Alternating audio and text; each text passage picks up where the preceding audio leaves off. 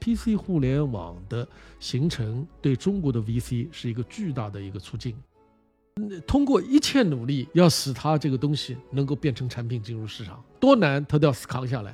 呃，这就是一个创业者的很重要的一点。好多人问我啊，你每天看多少项目？一年要看多少项目？我说我不知道，我说我从来不去统计。统计里有什么呢？就统计了你每年看，比如说看一千两百个，那那代表什么呢？代表你勤劳而已。那勤劳是不是就一定出结果呢？也不一定是吧？所以这没有意义。原来只有美国的这种一种的原教旨主义的 VC 的方法，那么现在有了一条中国的做 VC 的这么一套方法。大家好，欢迎来到第一季的火山石播客，我是主持人 Helen。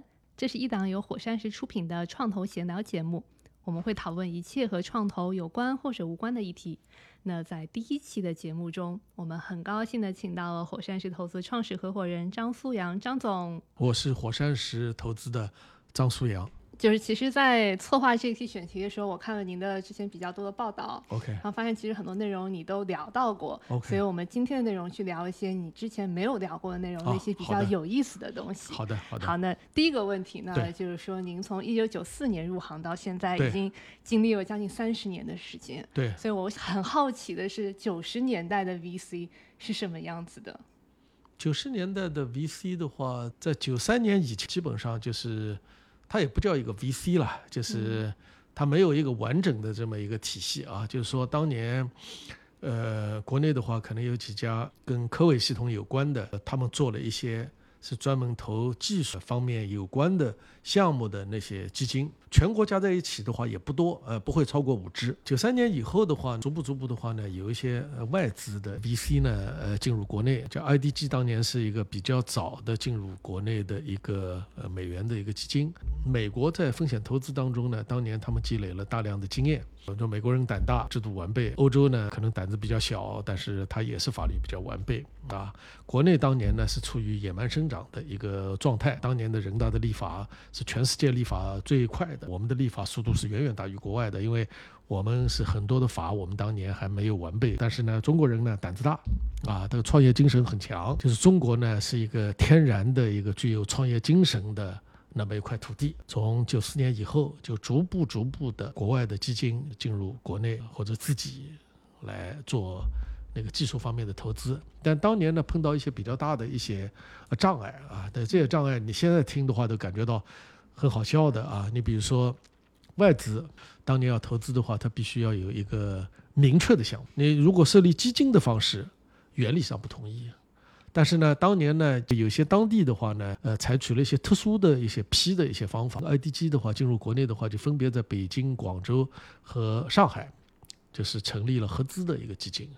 那么这个合资的基金呢，本地政府的话呢，它基本上批你可以在本地的范围以内，就是投啊，你肯定是个技术项目，但是这个技术项目投什么东西，你成立以后，你然后再定。半盲盒的概念啊，所以呢，这是一个最早期的一个方法。当年还有一个是大家现在的人就不能理解的，就是说我如果投一个民营企业啊，这个民营企业的话呢，它必须是要盈利的，你亏损的企业当年不允许投。这为什么呢？它这个出发点就是说，保证你外资的话呢。要投的是要有收益的啊，你这个投资是是是是成功的。另外的话呢，就是外资是不能投自然人创立的公司，你投进来以后的话，你可能资本主义的发展。那么现在是不存在这个问题了。你说一个民营企业，你外资投进去做合资企业，现在感觉到大家都是天经地义的事儿啊。但当年的话，所以就是三十年的情况，就是我们国家从法律上、从开放程度上，还是一个取得了一个巨大的一个进步。那就是从您九四年入行一直到后来，你是什么时候意识到，就是你非常喜爱这份工作，让你很有成就感的？我一开始我就喜爱这个工作，但是我一直没有自信。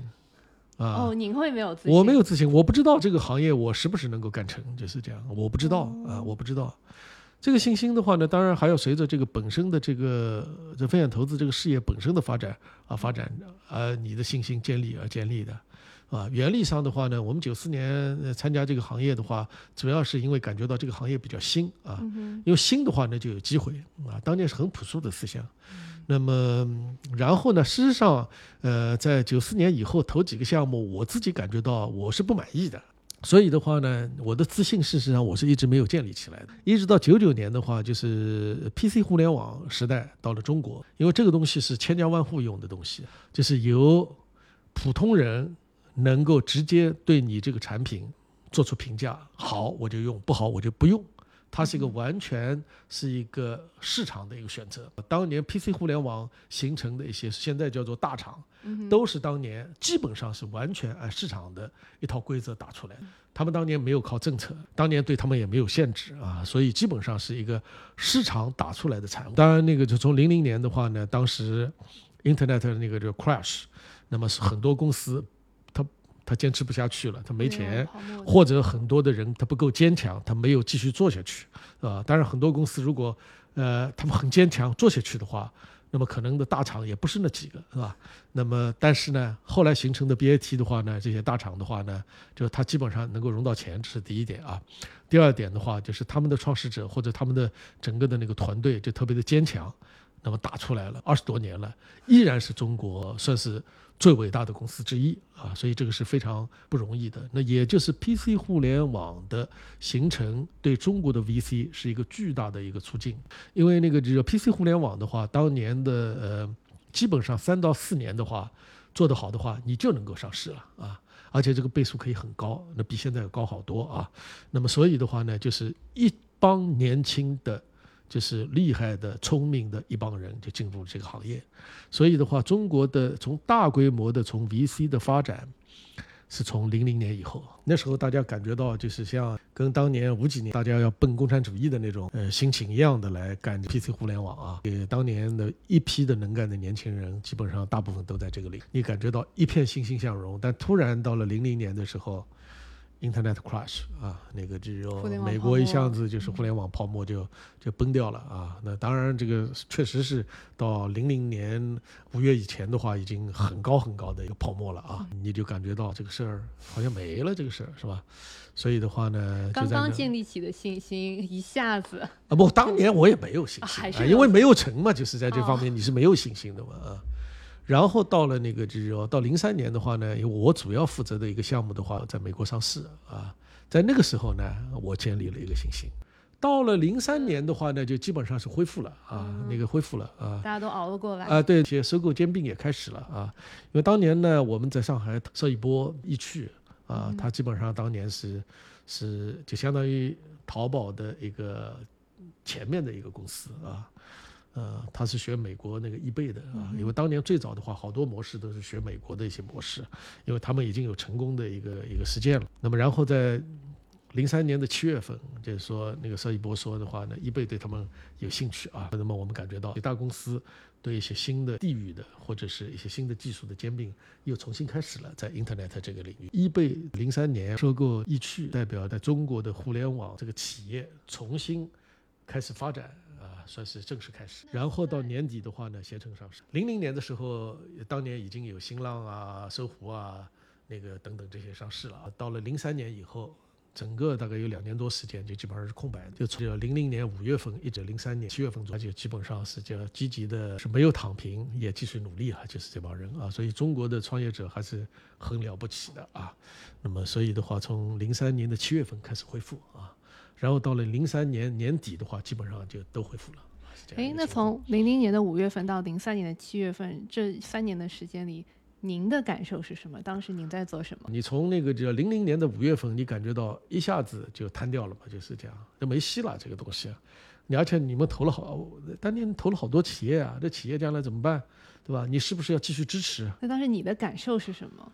我的感受的话，就是感觉到，就是心情怎么样？这心情的话呢，你感觉到对个对那个革命前途还是抱有希望的，但是可能感觉到当中要达到这个革命前途的目标的话，可能会更长的时间啊。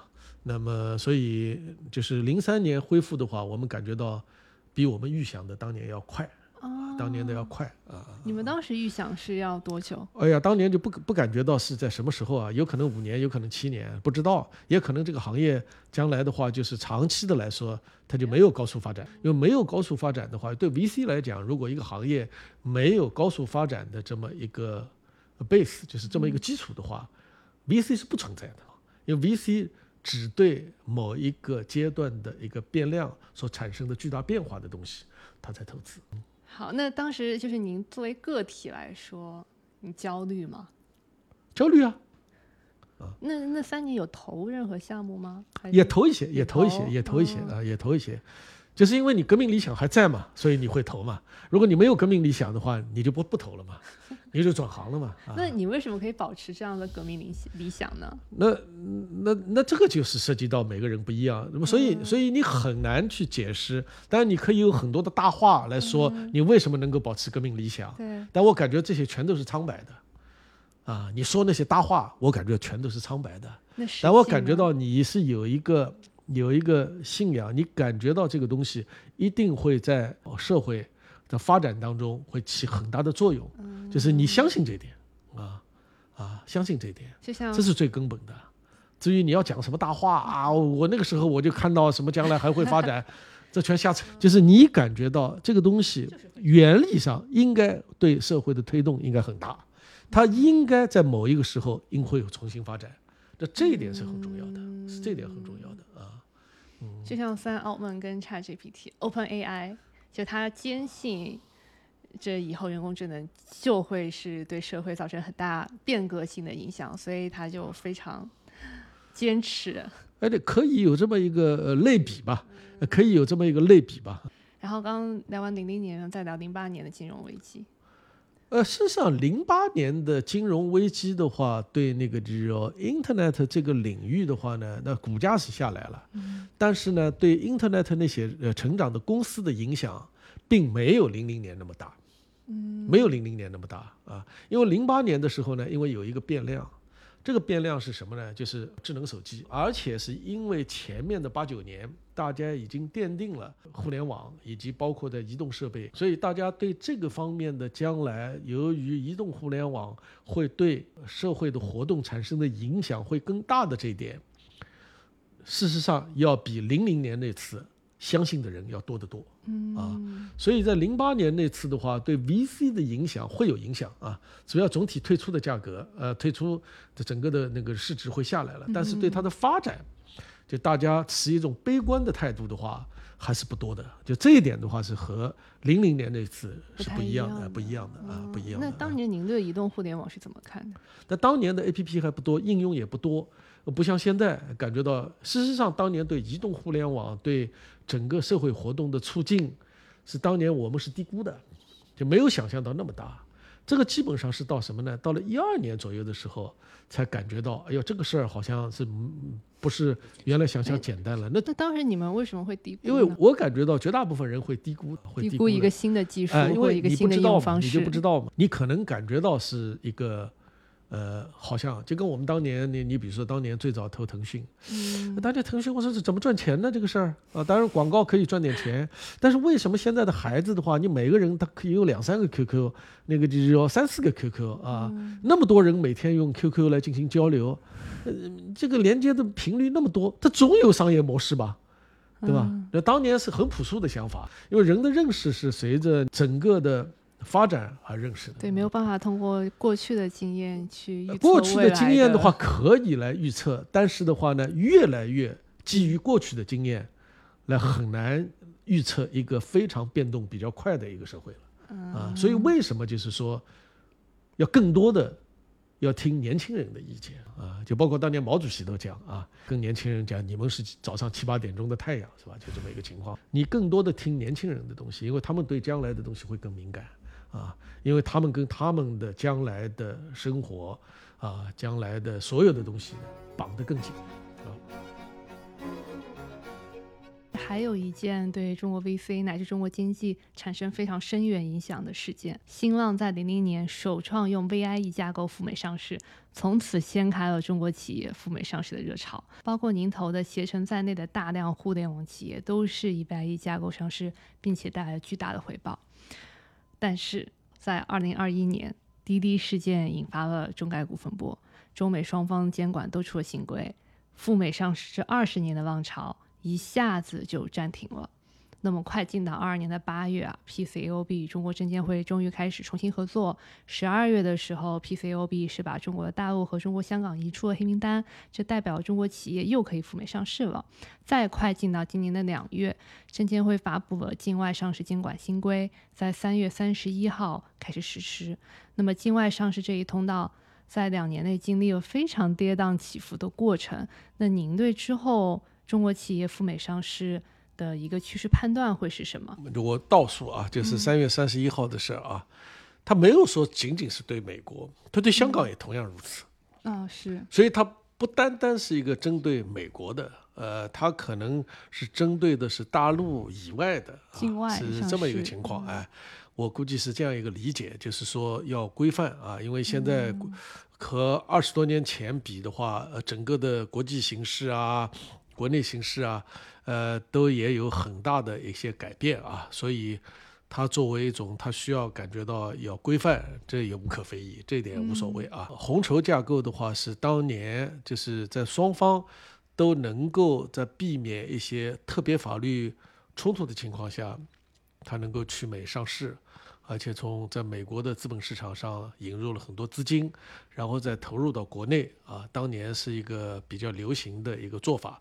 那么尤其呢，因为国内非常投有很多的话呢，它涉及到是美元投资的基金，当年啊在零零年左右，所以在这种情况下面，他们做了一个结构，能够使两方都能够满足，对大家都是一个相对来说比较好的一个事儿。现在没有说那个 VIE 结构是不能够办啊，因为 VIE 结构本身的话，它的产生的话呢，它是一个创造了一个新的一个方式。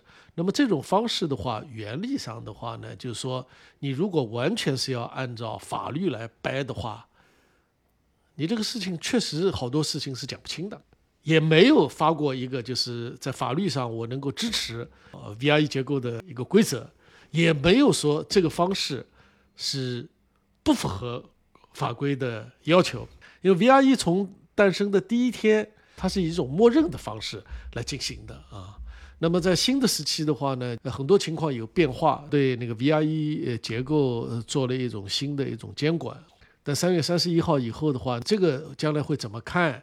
呃，是不是还会就是跟当年一样的，说你只要备案了，我就让你去香港上啊，或者去美国上？那么这一点的话呢，因为这个时间短，也目前看不出什么名堂啊。反正再看一段时间了。那他肯定内部会有一个倾向性的意见，就是这个意见最后会是一个什么以明确的方式发布出来？那么这一点的话呢，还是要看啊。嗯，我感觉到。必须等待一下。嗯。好的，那想问一下，就刚刚聊到零零年的金呃互联网泡沫跟零八年金融危机，这都是相当于金融体系里边的两次世界大战。那经历过这两次世界大战，对您有什么影响？再坏的情况总会过去的，啊，有人的智慧，人类的智慧是很强的啊，所以现在各国政府和人类的智慧。我感觉到应该比原来强一些啊，它能够那个就是克服人类所碰到的一些困难啊，这点本身啊，除了在技术方面，我也感觉到在其他方面依然是如此啊。嗯，但是像前两天那个泰坦号，就是那个潜水艇要去看泰坦尼克号，然后又重蹈泰坦尼克号的覆辙，所以很多人对此的评论是：历史是后人哀之而不见之。那他更多很多人的对此的一个解读是人类的傲慢和无视安全隐患所导致的悲剧的。我不感觉到是这样啊，我感觉到这次那个就跟原来泰坦尼克号完全是没有关系的事儿啊，一点关系都没有。这是一个对人类对那个深海的一个探索，这是要有勇气的事儿。嗯，而且他公司 CEO 也下去了，这个是人类在挑战自然界当中的一个很大的 passion，所以他们这帮人到了很深的地方。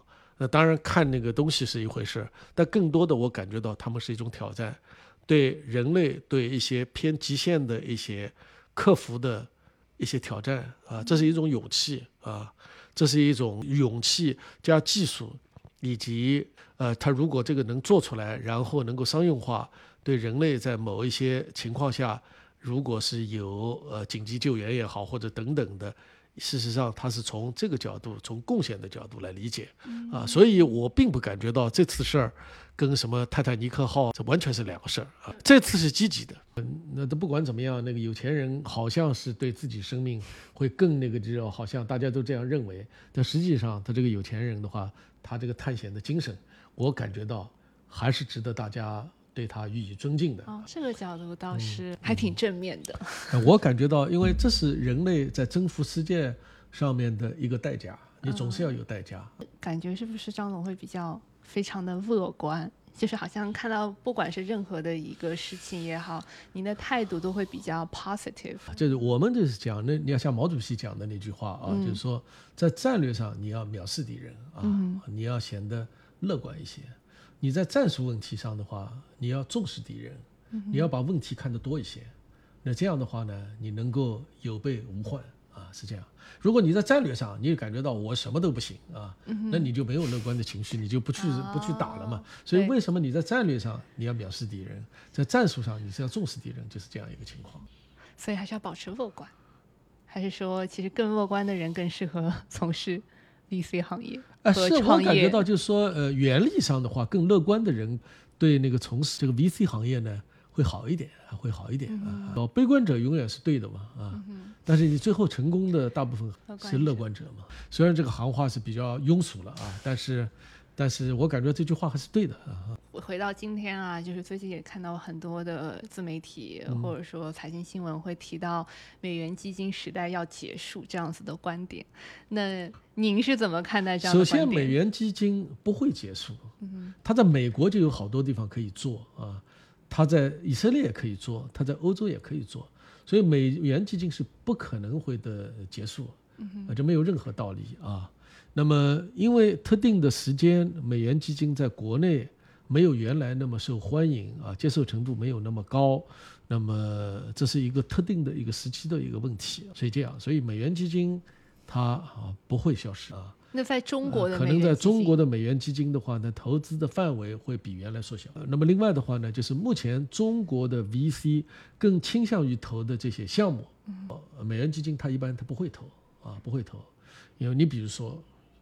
磁珠，磁珠技术，高级磁珠啊！你比如说我们在生化当中，我们做 CAR-T，就是我需要用它作为分离的一个一个过程当中一个很重要的材料。嗯，因为高级磁珠的话呢，我们呃目前还做不出来，所以我们都要进口，那么进口德国的啊。你现在用一个人份的这么一个磁珠的话，大概五万到七万多块钱之间，所以你怎么把这个治疗的价格降下来的话呢？你就要中国是不是能够做出自己的瓷珠，能够把价格往下降，啊？但是这个瓷珠的话呢，在德国二十多年前就已经做完了。那你说美元基金去在国外去投瓷珠，没有人会投，啊？这都是一个很传统的一个东西了。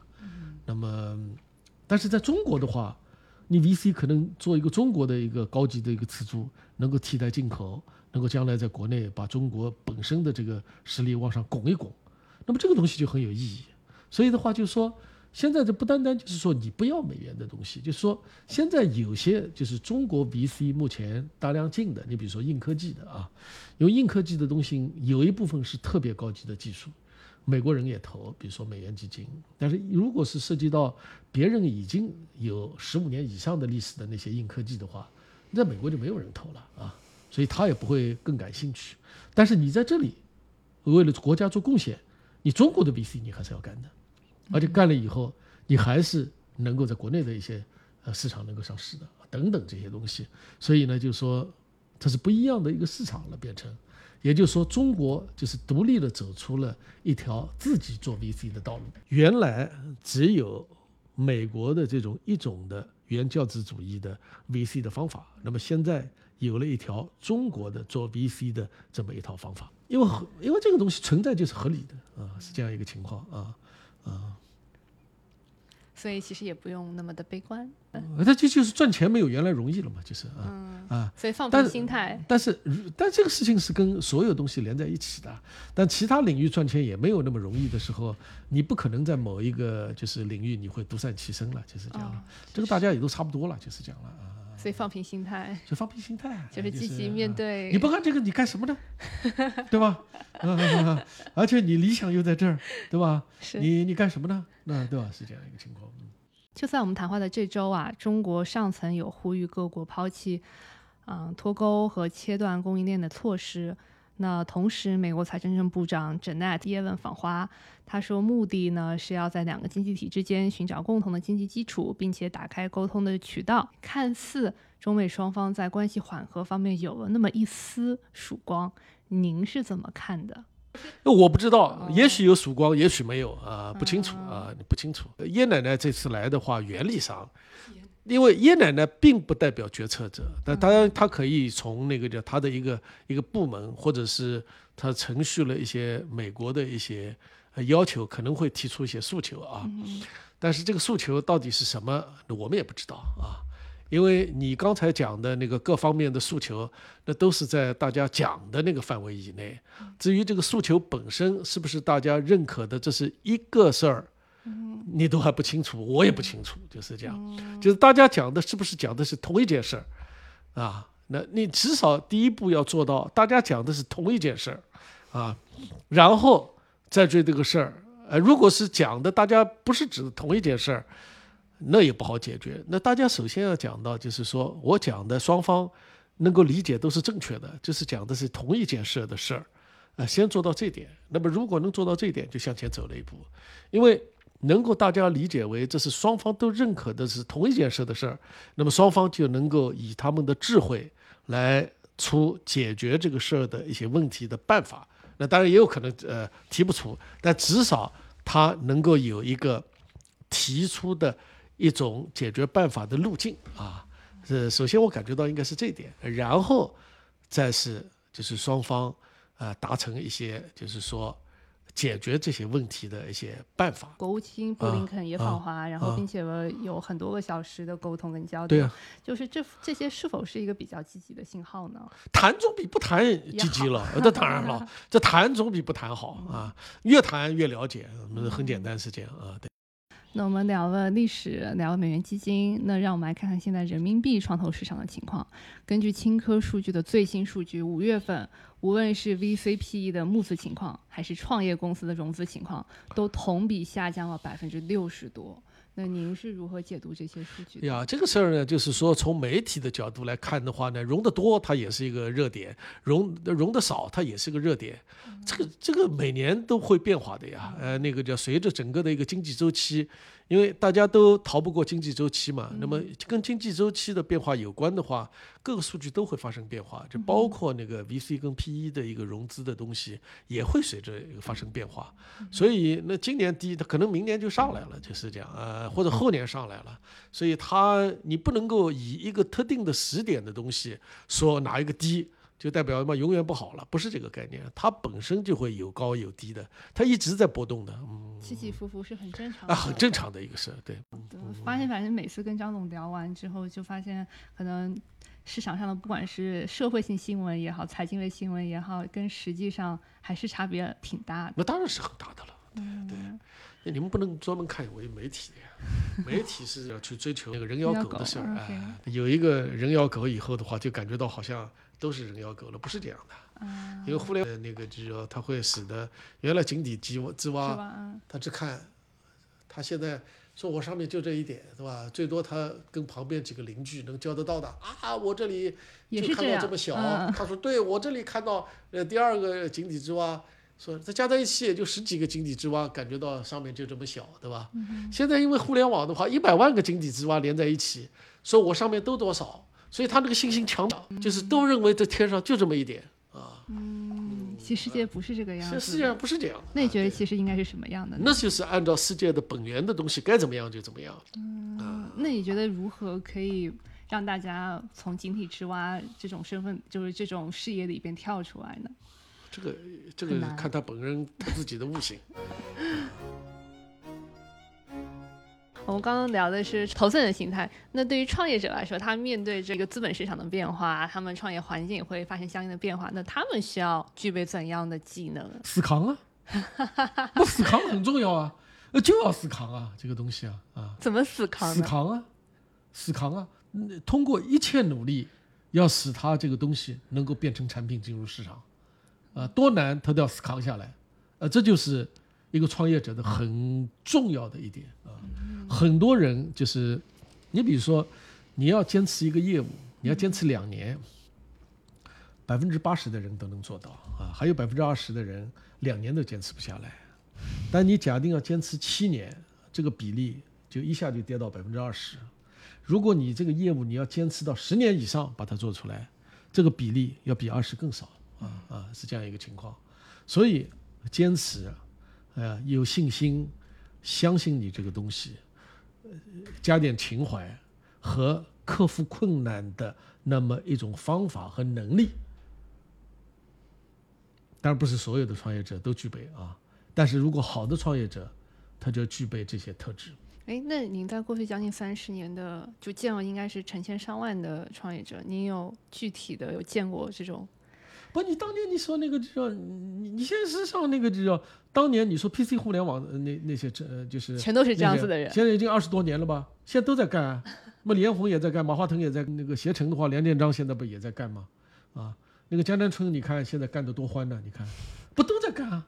那都是零零年的公司啊，对吧？九九年、零零年的公司啊，都在干啊，很努力的干啊，啊，他们已经做的比较成功了，但依然现在在很努力的干啊，啊，你不可能要求所有人都是这样，但是你要挑到一些这些人，这怎么挑啊？这个东西就是一个综合的东西了，讲不清楚啊。因为这是非常一时半会儿讲不清楚，非常复杂的东西，没有办法简化的去。当当然你可以通过几个维度来来讲了，啊哦，啊，但人都是无完人的了，啊人都是复杂的。啊，但只能是从概率上讲，他可能具备这几点，他的成功的概率会更高一点，也不是说他具备了这些东西，他就他一定定会成功啊！啊。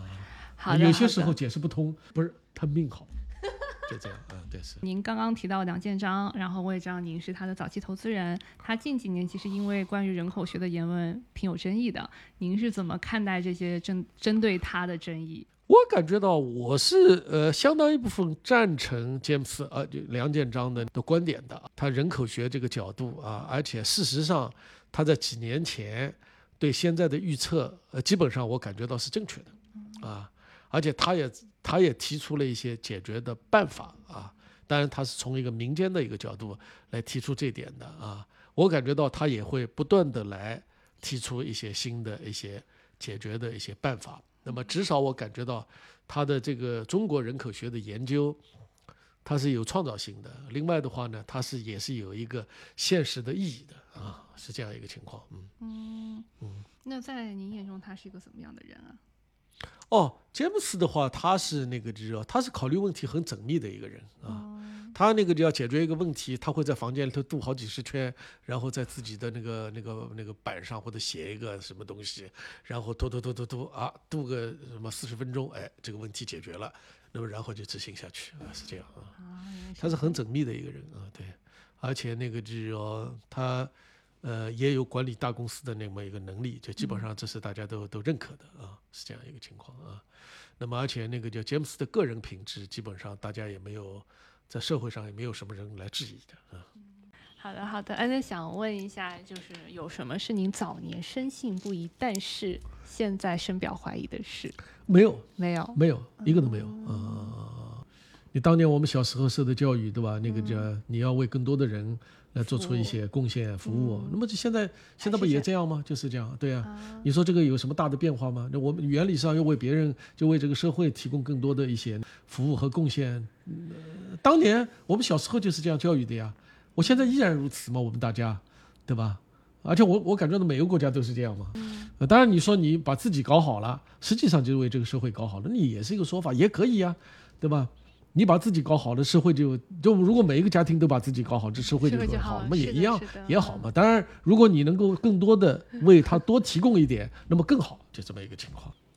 那你会觉得，就是新一代创投人跟您这一代创投人会有什么区别吗？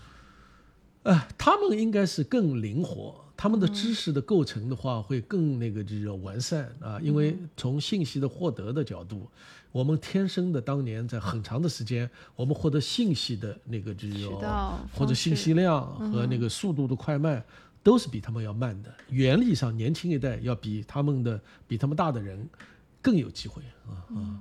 他的知识面原理上应该是更广啊，对世界的理解应该更深，因为他获得的整个的信息会更是比原来更多、更完善、更全面。你不能说因为有一个年纪大的人，你把他提出来，你看比年轻人能干吧，你就说那年轻人，年轻人一定比你岁数大的人能干，啊，至少就是从他们发展的角度来讲，一定比你年纪大的人能干，啊，如果不是这样，整个的社会的进程就不会发展了，历史就不会发展了，它一定是这样。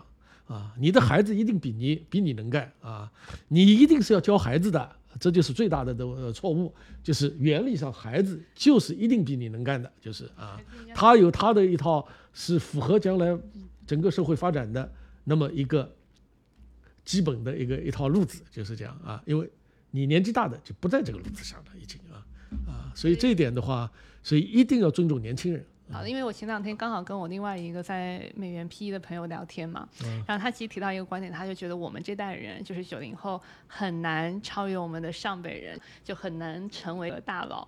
这是生于时代的问题，你不能挑选的。嗯啊，就当年就是说，就那几个几个基金在干，所以当年的话，那要成的话，也就是那几个基金的事儿。所以的话，现在的基金千千家万户的基金，那么你要冒头，因为竞争厉害了。因为当年的竞争没有现在厉害啊，虽然对某一个具体项目还是竞争的很厉害，但是总体来讲是没有现在竞争厉害的啊，这是第一点。第二点的话，你为什么每一个时代就是一定要有那么多的英雄呢？当这个时代你感觉到，就英雄占百分之十的时代好，还是英雄只占百分之一的时代好？你肯定这个时代英雄占百分之一的时代好，因为更多的事情就不需要英雄了，因为大部分的问题都解决了，就这么一个情况，啊、就这么一个情况。你为什么整天要出现大佬呢？这个本身可能是一个是一个社会进展到某一个阶段，它可能是一个特有的一个现象。你看那个就叫那有些国家，你感觉到你那那。你你听到过瑞典有什么大佬吗？你听到那那冰岛有什么大佬吗？那那么那些国家的老百姓生活的也挺好、啊，挺好的对吧？嗯、这倒是是吧？嗯就是讲，那他都把那个交很重的税，然后平掉 各个地方用，那也挺好。你的政策，你不管别人骂你也好，嗯说你好也好，你的政策使当地的老百姓的富裕程度，你每年都提高一点了，嗯这就是好政策。你别管根据经典的理论也好，什么也好，你不要管它，就是这个地方的老百姓每年的生活都会有所改善。它就是好的。就我记得当年那个就是我们出差的时候，我我在八二年、八三年出差的时候，你住个像样的宾馆都没有啊，住个标间四块五毛钱啊，当年对吧？啊，当然不能跟现在的标间比了，就是你整个的一个生活的一个水平上升了啊，所以每个时代有每个时代的一些需求啊，不一样啊。就是很多人对您的一个媒体报道啊，或者说认知上面比较偏互联网，就因为互联网跟每个人都相关，所以大家会熟识的比较多。但实际上，您已经转行医疗行业的投资将近十多年的时间了，所以是否可以分分享一下您从互联网投资到医疗行业？也不一定叫转行，我不能说是有转行。实际上，我是从零五年开始接触医疗方面投资的，到现在的话，差不多是十八年的时间啊啊啊，是这样一个情况当时。怎么会接触到医疗方面的投资？因为当年呢，从团队的角度来讲的话呢，大家可能感觉到我对医的东西还了解多一些，就供我来看看医疗方面的一个投资了啊。实际上这是一个很简单的一个事儿啊。但我确实的话呢，我对跟医疗有关的东西呢，我个人是有点兴趣。你觉得未来三到五年中国创投的机会在哪里？我感觉到那个就叫五年以后的事儿讲不清楚，三年以内我感觉到主要是在这儿三个方面啊。对，我们现在主要的那个赛道主要是三个方面有关的了。那第一个的话，我们是硬科技啊；第二个的话，怎么来使企业效率所提高的一种软件，以一种软件的方式所存在的一种呃软件啊，那个叫云啊、这大数据啊这些解决方案啊。这第二块，第三块的话呢，就是生物医疗产业啊。我感觉到这个这个三个产业，都是代表了目前呃全世界国内在高速增长的三个行业。您是用什么方法去对未来的技术啊，或者一个社会变革做一个判断的呢？哎呀，实际上就说什么呢？你不要去那个就叫不要去做预测。不是不要去把那些好像所有的那些预测，好像它都是算出来的，嗯，它那个叫什么那个就要是根据哪一个教科书上面推导出来的，呃，基本上绝大部分不是这样啊。嗯那个在 VC 这个行业的话，呃，凭 sense 的多一些。啊，嗯凭 sense 的多一些。那么另外他感觉到就是他主要是找变量啊，就哪些变量会引起更大的一些变化啊。那么如果这个变量你赌得准，那么你就会赌赌赢将来。你如果没赌成的话，那么就不行了啊。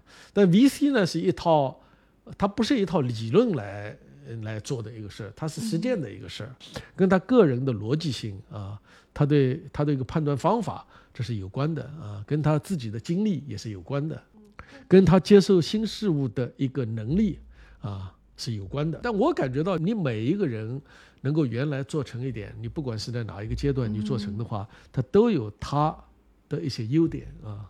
这些优点的话，也都是值得学习的。那您的优点，哎呀，我自己的话就真不知道自己的优点在哪里。那到时候什么时候我来总结一下吧啊，好我自己总结一下。可以，但是我确实我自己，因为我是一个不自恋的人，所以你你好多人问我啊，你每天看多少项目，一年要看多少项目？我说我不知道，我说我从来不去统计，统计了有什么呢？就统计了你每年看，比如说看一千两百个，那那代表什么呢？代表你勤劳而已。那勤劳是不是就一定出结果呢？也不一定是吧？所以这没有意义，就是这样，这没有意义啊啊。那相对应的，您对团队的要求会有哪一些？这个要求的话呢，首先人是 smart 的啊，是聪明的啊。那么第二的话呢，它是大家能够合作的，我们把它叫做 accountable，就是说相互之间是负责任的。第三的话呢，就是说是可靠的。对组织来讲，这个合作什么东西可靠还是一个很重要的一点，你不能够就把公司的一些。公的东西、私的东西，包括和其他公司的一些利益的东西，完全放在一起。其他的话，当然每一个下面都有非常细分的一些那个叫标准啊。你这个聪明，什么叫聪明呢？对吧？啊，那通常理理解的话，你考取清华北大总是聪明啦。那那个叫，但是聪明和 smart 还不一样，是吧？对呃，smart 带有点灵的一种感觉啊。所以就是呃，就所以的话呢，就说这个里面它还是有一些东西，你可能会细化的啊，对，是吧？对，是否够灵活？